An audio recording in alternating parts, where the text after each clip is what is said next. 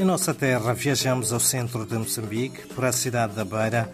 Este centenário centro urbano localiza-se próximo de um porto de mar no canal de Moçambique, na foz dos rios Pongo e Ibuze. É a segunda maior cidade do país, depois de Maputo, a capital. A Beira, com traços arquitetônicos de influência inglesa, tem uma população estimada em 500 mil habitantes.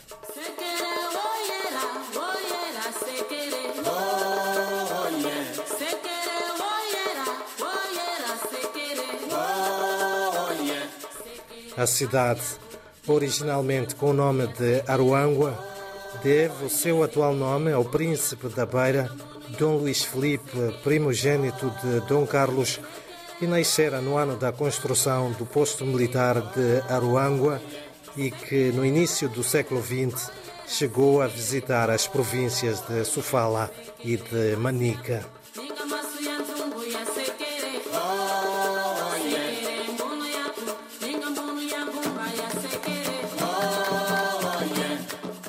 É nesta cidade onde vamos encontrar uma imponente edificação que marca a paisagem da cidade.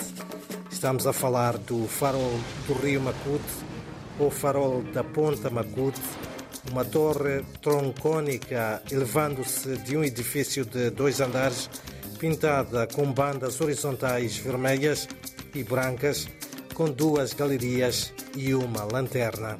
É um dos primeiros quatro faróis instalados em Moçambique.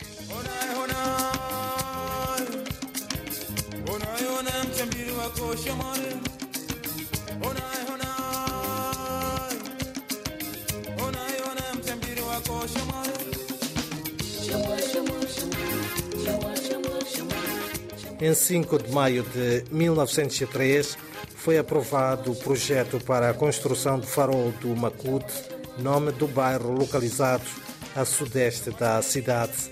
É constituído por uma torre troncônica com 28 metros de altura, com um farol de rotação com o alcance de 18 milhas.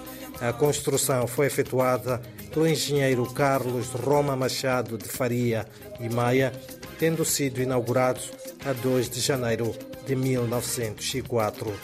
Ainda em uso e imponente na sua localização, junto ao mar, sempre agitado, ao lado do resto dos destroços de um navio naufragado, o farol é um excelente lugar para uma foto, uma bela recordação das terras do Chiveve. Por isso, vale a pena visitá-lo.